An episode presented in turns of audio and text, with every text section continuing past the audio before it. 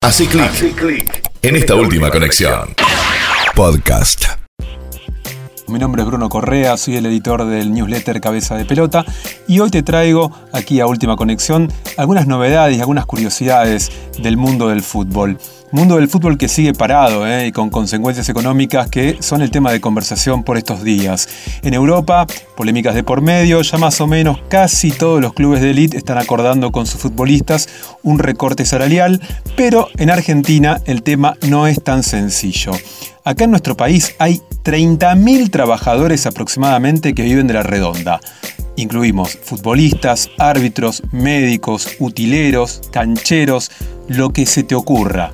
Mientras en Europa ya están los primeros casos de recortes salariales, algunos incluso decididos por los propios jugadores, acá es algo que se está buscando evitar.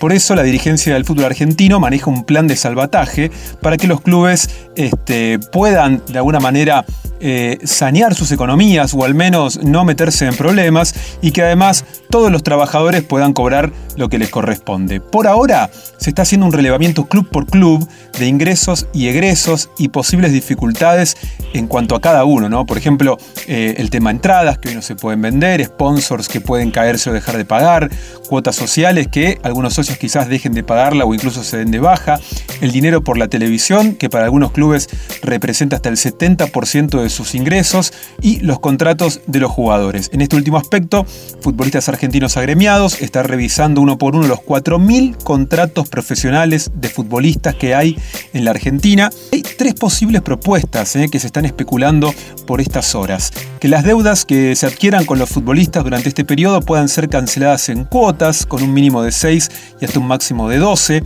Que los contratos que finalizan el 30 de junio obtengan una prórroga automática y que haya una rebaja en el pago de los salarios, aunque eso ya pasará a ser un consenso de cada plantel. Justamente en este último punto ya se generó una polémica esta semana porque Carlos Tevez estuvo hablando con Alejandro Fantino en una entrevista telefónica y dijo algunas cosas que vamos a escucharlas. A ver, yo creo que el futbolista, cualquier futbolista, Ale, cualquier futbolista puede vivir seis meses. Seis meses, un año, cualquier futbolista puede vivir, ser el, el sueldo mínimo no, no, no, no está en separación con gente que, en verdad vive el día a día. La verdad es que los dichos del Apache no cayeron bien en todos lados. Uno de los que salió a responderle con mucha dureza es el mediocampista de Arsenal, Emiliano Méndez. yo creo que hay que ser muy responsable cuando se habla y tener los pies sobre la tierra y no hablar por todo. Eh, hay que ser consciente de que en primera edición solamente por ahí hay 600 jugadores jugando y después los otros 2.000 afiliados a un gremio, que somos futbolistas profesionales, juegan el ascenso. Y por ahí escuché una declaración que un futbolista puede estar un año sin cobrar o seis meses sin cobrar y no pasa absolutamente nada. Eso es una mentira. Eso es, una mentira. Tal vez él podrá, porque bueno, no sé, habrá invertido bien la plata con, con sus amigos, como el presidente de la nación, pero no todos los jugadores de fútbol tuvimos esa oportunidad. Otro que también salió a responderle a Carlos Tevez y también con poca simpatía fue el delantero de Tristán Suárez de la Primera B Metropolitana, Luis Almerón. En su cuenta de Twitter escribió que le avisen a Tevez que en el ascenso hay jugadores que viven el día a día con los sueldos y que estamos un par de meses sin cobrar. Y muchos tienen la misma inquietud que cualquier trabajador, que si no cobra se le complica vivir. Ahora vamos con un par de perlitas de esta semana. Vieron que en estos días de encierro uno tiene que ir buscando cosas para hacer, no aburrirse y ponerse a ordenar el cuartito del fondo es una opción que encima te puede llevar a encontrarte con cosas viejas que tenías guardadas y ni te acordabas. Algo así le pasó a Franco Armani, el arquero de River, que esta semana publicó una vieja grabación donde a sus seis años ya estaba muy seguro de qué quería hacer y lo más lindo es ver cómo el destino le dio una mano. ¿Sos arquero? Sí. ¿Y cómo te llamas? Franco. ¿Franco cuánto? Armani. ¿De Franco Armani? ¿Y cuántos años tenés, Franquito? Seis. Seis años. ¿Y cómo quién te gustaría ser algún día? Como cochea. ¿Como Goicochea? ¿Por qué? ¿Porque ataja penales?